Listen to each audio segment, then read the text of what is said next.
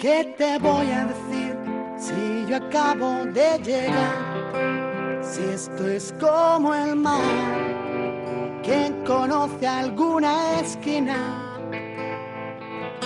Dejadme nacer, que me tengo que inventar para hacerme ver. Empecé por las espinas. Nunca lo escribí en un papel y nunca lo ha cantado mi voz. Y ahora me preguntas qué hacer. Y yo, y yo, que siempre voy detrás del error.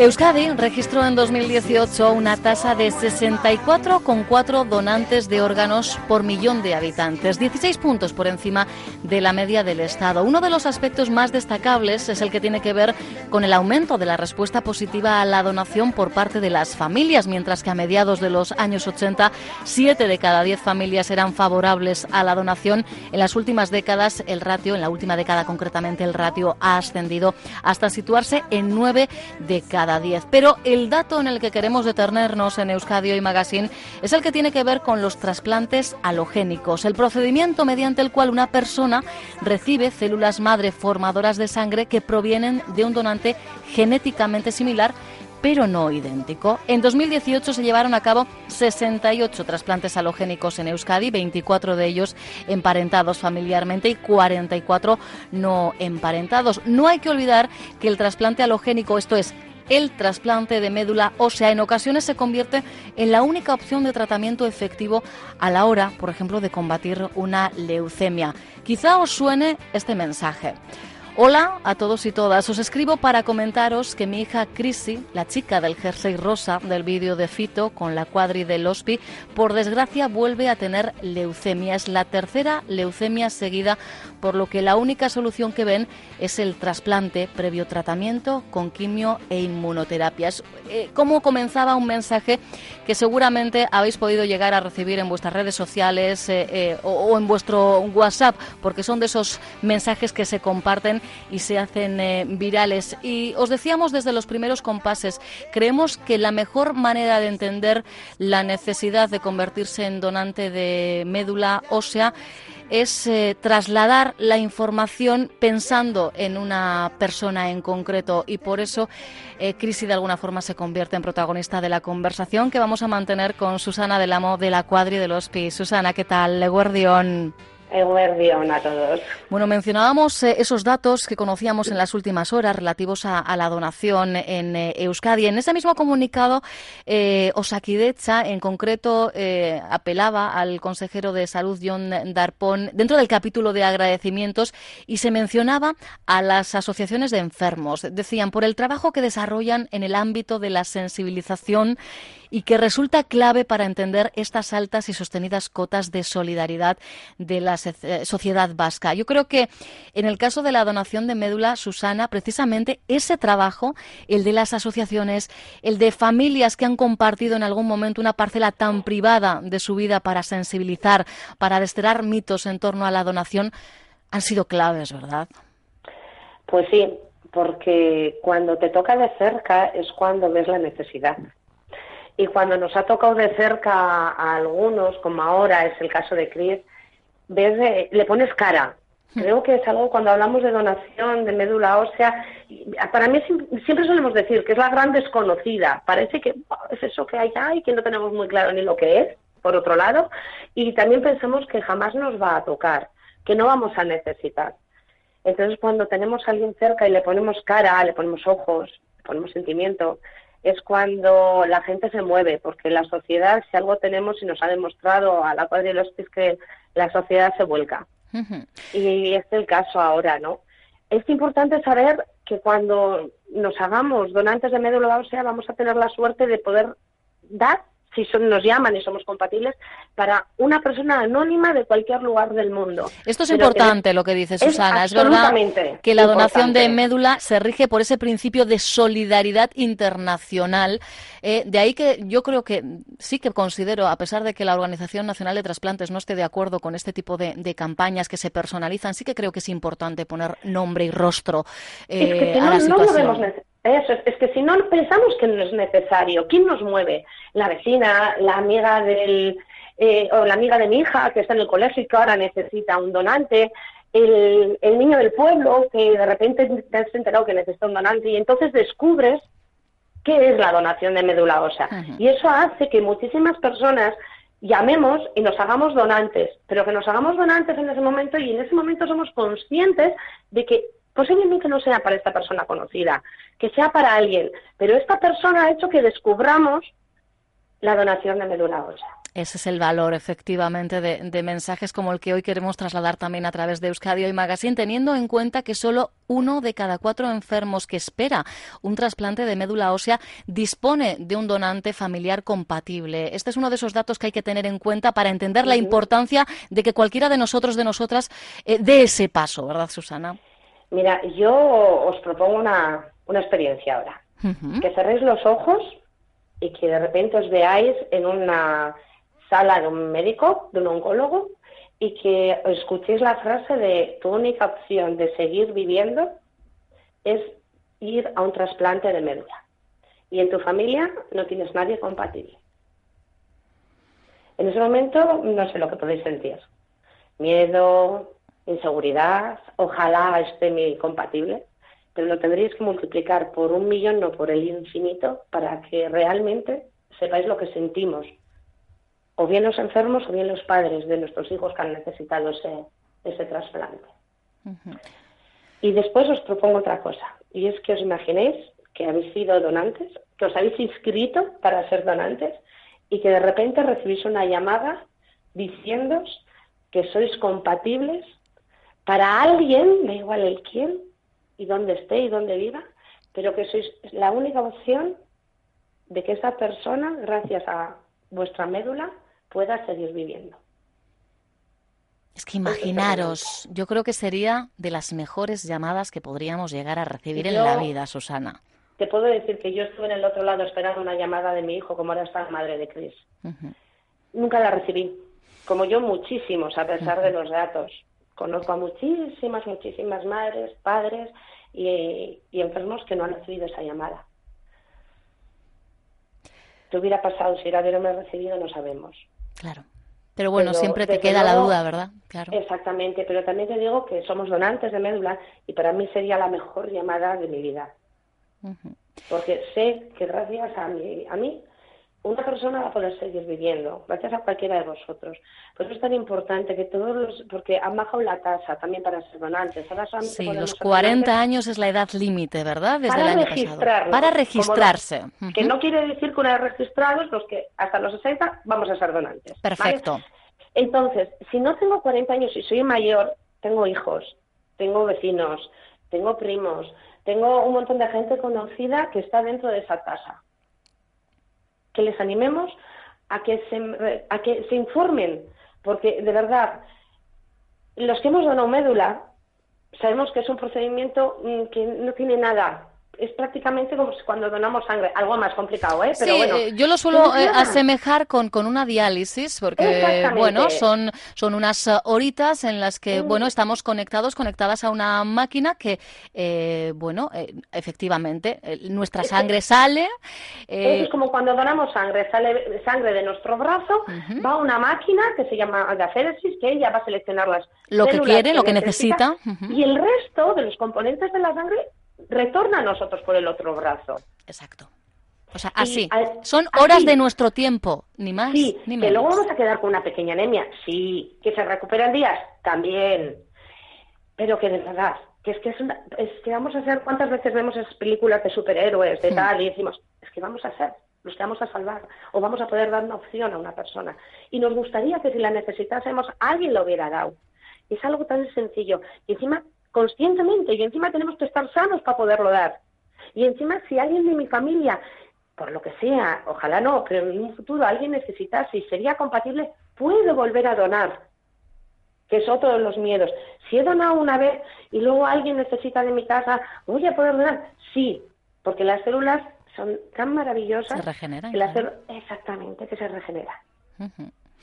Eh, pues fijaros, eh, el mayor porcentaje de donaciones de médula ósea a día de hoy se hace tal y como lo está explicando eh, Susana, por aféresis. Pero incluso en el caso de que se eligiera la donación mediante punción, pues estamos hablando de, de, bueno, sí, eh, hay que entrar a quirófano, hay una anestesia general, pero tiene el mismo riesgo que cualquier operación que implique eh, una anestesia general de corta duración, en todo caso. Y después lo que nos va a quedar, pues sí, 24, 48 horas, pues una zona un poquito dolorida, pero ni más ni menos. Eso sí, atendiendo a que va a ser el donante quien en último caso decida la forma de, donar, porque siempre tenemos la última palabra, Susana. Exactamente. Pero también tenemos que entender una cosa, porque oímos quirófano y es como una operación y hay madre. A ver, hablamos de una punción en la cresta ilíaca, en el hueso plano de la cadera, que hay mucha gente que piensa que nos toca la columna vertebral. Por lo de nada que ver. Nada. La médula espinal no la necesitamos, para nada. Nada. Lo que vamos a, van a entrar, van a perforar el huesito, van a extraer las células madre y punto. Yo os puedo decir que mm, he visto a niños que les han hecho punciones y después de que se han despertado, ¿vale? Porque además no es una anestesia general de estar súper profunda, no, no, no, que hay mucho tipo de anestesias eh, generales, ¿de acuerdo?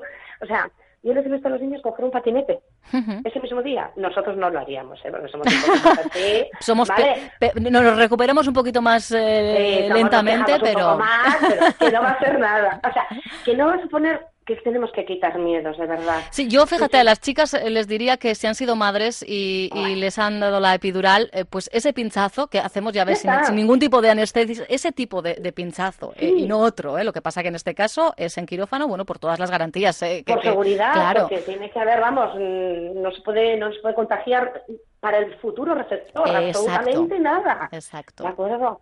Pero que ya has hablado de los que van a ser, de los que han nacido a machos, yo hablo también de las que van a ser. Es importante aquí, efectivamente, porque hay otra forma de donar. unas células espectaculares que no nos vamos a acordar porque bastante tenemos con París. ¿eh? Bastante trabajo es. Pero de verdad, si vamos a ser madres, eh, tenemos un cordón umbilical fantástico, maravilloso, que está lleno de células madre, que son el mayor tesoro, que termina en una basura porque termina en una basura en el porcentaje más alto. Por favor, depende de qué hospitales recogen las células del cordón umbilical diferentes días. Pero por eso no dejéis de decir. Preguntar, claro.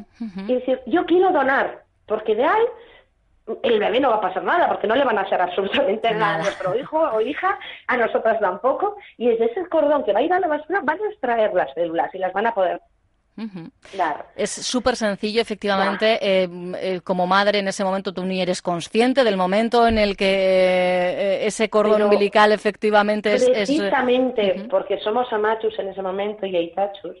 Es que podemos dar vida dos veces.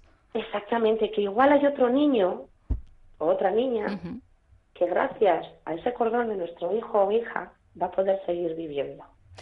Yo fíjate, es algo que, guardo junto a la cartilla de, mi hijo más pequeñito, que tiene cuatro años, porque con el mayor, lamentablemente, pues bueno, pues el desconocimiento al, final, ¿no? La falta de información o el hecho de que en ese momento nadie te consulte y tú no sepas eh, a quién pedir, pues no tuve la oportunidad, pero en el Hospital Universitario de Basurto, en este caso, sí que pude hacerlo hace algo más de, cuatro años y es un papelito que lo guardo como lo empaño porque, insisto, de alguna forma sientes que como madre, pues, pues eh, estás dando vida por un lado a tu hijo, pero estás regalando vida también a, otro niño, otra niña. Y a mí eso me parece, lo dicho, algo tan sencillo eh, de, hacer, eh, no podemos eh, dejarlo de, lado por, por dejadez. Y, y bueno, pues insisto, lamentablemente hoy tenemos un caso al que al que poner nombre y, esa carita efectivamente que, que vemos en, el vídeo. Es que es la, es la sonrisa, efectivamente, con, con mayúsculas. Es la sonrisa en el vídeo, es la sonrisa en la planta, es la, la generosidad. Cristina el otro día... Qué actitud, ¿eh? La actitud, todo, ¿no? Ella pasó por todo, sabe lo que es, sabe lo que se enfrenta, pero a pesar de eso, el otro día había otra niña de 13 años, un adolescente que se le estaba cayendo el pelo en ese momento a mechones, ¿no? Y desde que cuando eres madre dices, ¿qué más da? Venga, que eso no es pelo. Pero tiene 13 años, en plena. Y fue decirle a Cris, Cris, hay una cría, hablarías con ella porque mejor que tú, que lo has pasado. Y le dijo a su ama, ama, cuando me llame el oncólogo, llámame al móvil, estoy en la habitación. Qué maravilla. Cristina, a día de hoy 18, creo recordar, ¿no, Susana? Cris ahora tiene 18, sí. Todavía sigue en oncología pediátrica gracias a los cambios que, ha habido en, ese sentido. Eso es. y pues hoy es Cris, pero que no nos olvidemos que hoy es Cris, pero hay tantas Cris, tanto, da igual cualquier nombre que pongamos, y que mañana, hoy estamos bien, Mañana lo podemos necesitar cualquiera. Y entonces es cuando nos acordamos de decir, jo, que, que sean donantes. No esperes, hazlo ya. Hoy por ti, mañana por mí, efectivamente. Exactamente, es una red de generosidad que si estoy dispuesta a recibir, yo creo que es una obligación a dar. Bueno, pues tened en cuenta, eh, insistimos, ese cambio que, avanzábamos, si ya estáis en eh, el registro independientemente de la edad, hasta los 60, como bien decía Susana, vais a permanecer y podéis llegar a recibir esa llamada. Pero es verdad que dentro de los cambios, eh, bueno, pues se ha efectuado esa rebaja en la edad, no por nada, sino porque ahora lo que se busca frente a la cantidad es la calidad y al parecer, bueno, pues personas menores de 40 años y sobre todo, y por causas biológicas, los hombres, pues parecen ser los donantes ideales pero insistimos, esto no nos tiene que dejar en casa a ninguno y a ninguna. ¿eh?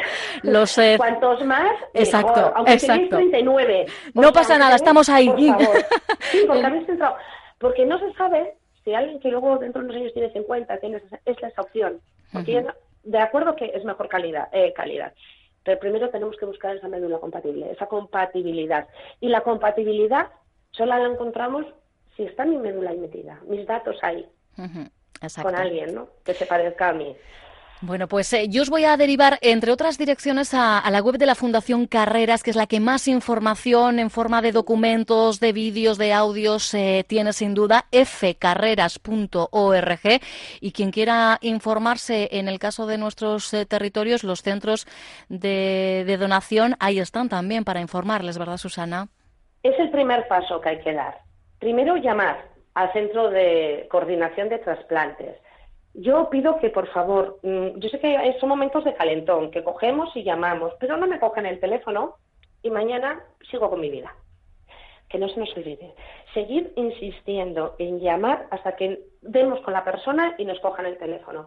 Nos van a dar una cita, a veces son días concretos, insistir terminar de cuadrar agendas. Ahí sí que tenemos que ser todos un poco martillo pilón hasta que consigamos. Vale, y una vez de eso, vamos a, nos van a explicar todo perfectamente bien, porque tenemos que ser conscientes de que una vez que firmamos, vamos a estar ahí para cualquier persona.